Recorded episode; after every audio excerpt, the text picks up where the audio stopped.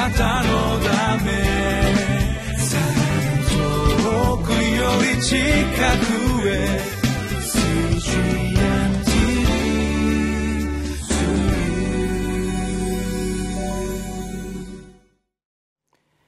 6月16日のリビングライフの時間です。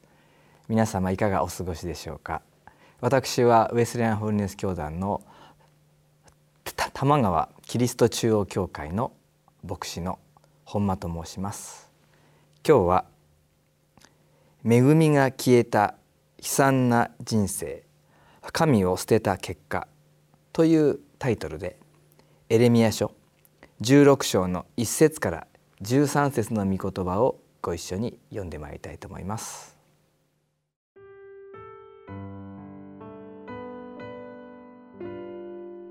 エレミア書16章1節から13節。次のような主の言葉が私にあった。あなたは妻をめとるな。またこのところで息子や娘を持つな。まことに主はこのところで生まれる息子や娘につき、またこの国で彼らを産む母親たちや彼らを産ませる父親たちについてこう仰せられる。彼らはひどい病気で死ぬ。彼らは痛み悲しまれることなく、葬られることもなく、地面の肥やしとなる。また、剣と飢饉で滅ぼされ、屍は空の鳥や地の獣の餌食となる。誠に主はこう仰せられる。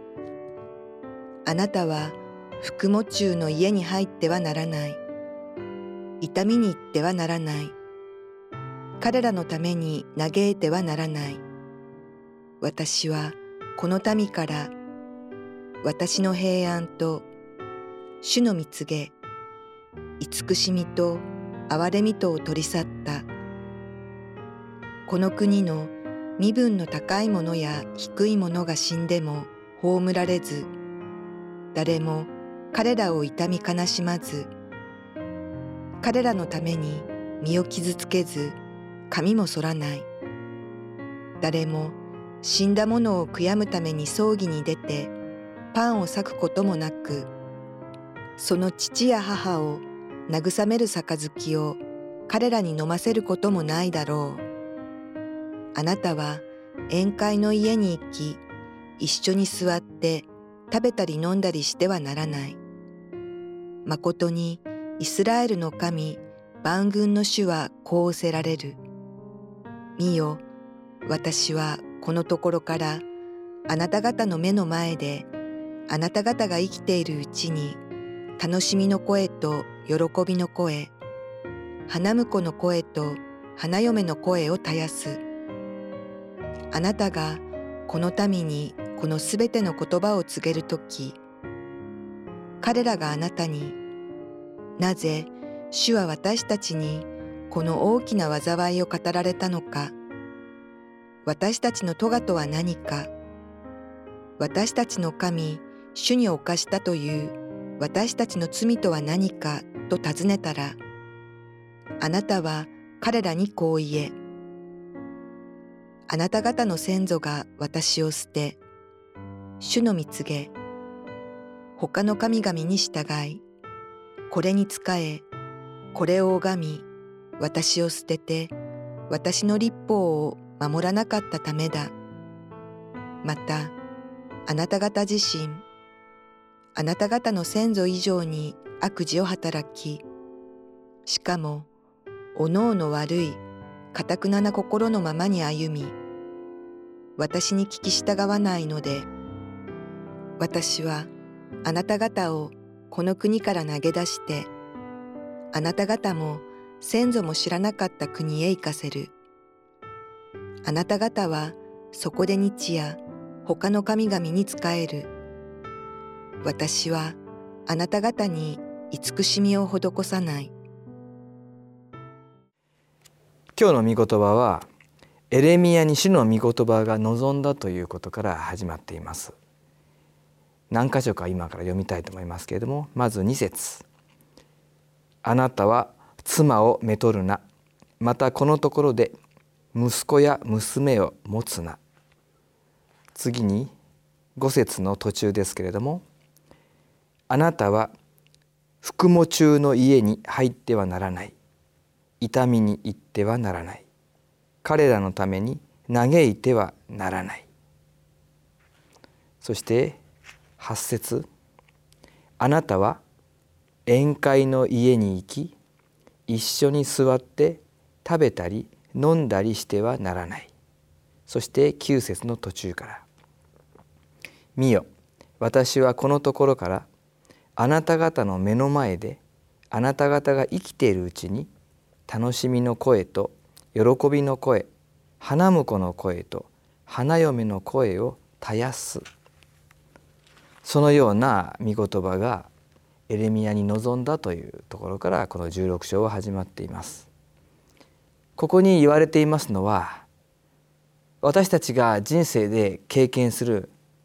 通常のと言いましょうかそういう普通の生活の中で経験していく喜びや悲しみそういったものを意味していますそしてそのような普通の生活の中で経験する通常の営みができなくなる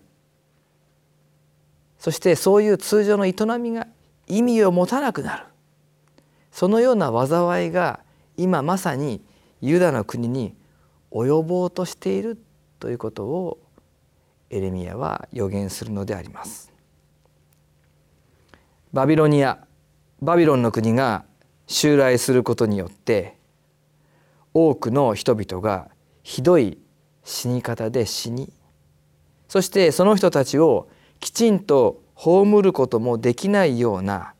大変な苦難と混乱がもたらされるというのであります。この6月号リビングライフの106ページの御言葉のですね説明のところをちょっと読みたいと思うんですけれども裁きが望めば結婚や出産には意味がなくなります。神はエレミアに結婚したり子を産んだりしてはならないと言われます。また他人の葬儀や結婚式に行くことも禁じられます。すべての日常が無意味になる残酷な裁きが望むからです。親も子も病気や剣飢饉で死に死体は空の鳥や地の獣の餌食となり彼らの死を悼む人もいません。結婚の宴会がなくなるので次世代に対する約束もなくなりますと。このエレミア書16章の前半に書かれている御言葉の説明がこのように書いてあります。神様がそのように伝えなさいとエレミアに言われるのでエレミアはそのように人々に伝えるのでありますがそのような言葉を人々が喜んで聞くことができないというの。ある意味では言うまでもないことかもしれません。ですからエレミアの言葉を聞いた人々はこのように反論するのです。10節途中から「なぜ主は私たちにこの大きな災いを語られたのか私たちのトガとは何か私たちの神主に犯したという私たちの罪とは何かそのようにして人々はエレミアを通して語る主の言葉というものを拒否するのであります。それに対して主は11節12節でこのように答えています。あなた方の先祖が私を捨て主の蜜げ他の神々に従いこれに仕えこれを拝み私を捨てて私の立法を守らなかったためだ。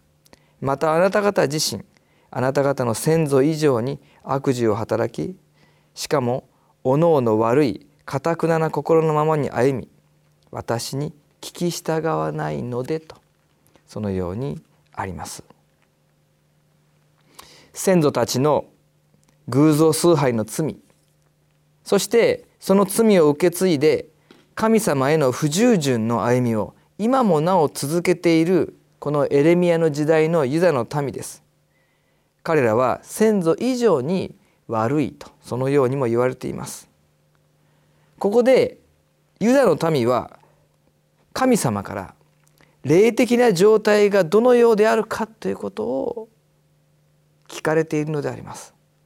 しかしイスラエルの人々は分かっていません。自分たちの霊的状態がどのようであるのか分かっていないのであります。この後でバビロン保守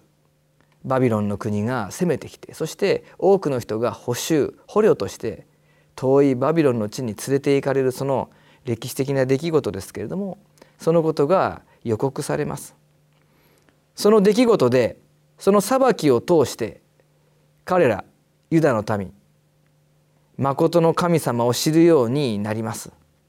そしてそれまでその誠の神様に従ってこなかった自分たちということを強く示されるのでありますしかしそれでもバビロンの地でなおその地の神々を信仰しなければならなくなるようなそういう状況に置かれるのであります十分偶像崇拝の虚しさを知ったのになお虚しいと知りながらその偶像に従わせられるという裁きが彼らになお望もうとしているんですね。この裁きを通して主はイスラエルに自分たちの霊的な状態がどういうものであるかということを気づかせようとしておられます。私たちはいかがでしょうか？主は今の私たちの霊的状態をどのように見ておられると？私たちは考えるでしょうか？もしくは御言葉を通してどのように気づかされるでしょうか？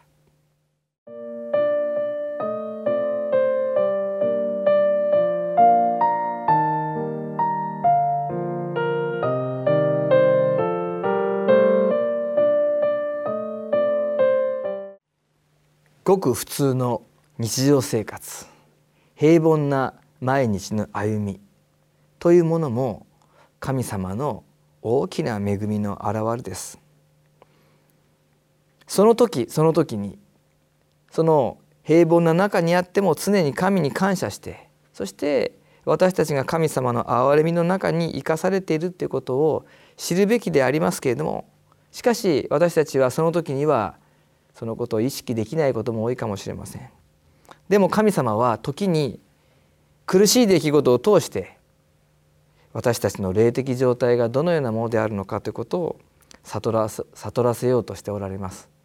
そういう状況で神様が語られるメッセージに耳を傾けたいと思いますこの6月号の106ページのまた文章を読みたいと思うんですけれども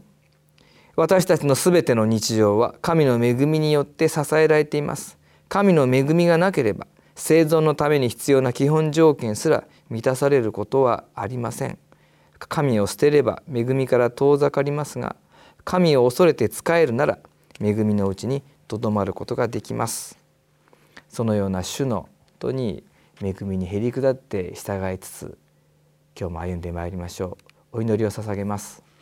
愛する天のお父様平凡な歩みの中では忘れてしまいがちですけれども私たちのすべての歩みその平凡な歩みでさえあなたが守って導いていてくださるからこそ歩めているそのような恵みの日々であることを改めて覚えます。しかし私たちはどのような歩みの中にあっても常に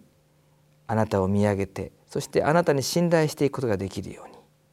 あなたがまた私たちの霊的状態を知らされる時にへりくだってそれに聞きまた新たな思いであなたの方を向き直ることができますように。これからも導いてください。イエス様の皆によってお祈りします。アーメン。あなたのため遠くより近く you.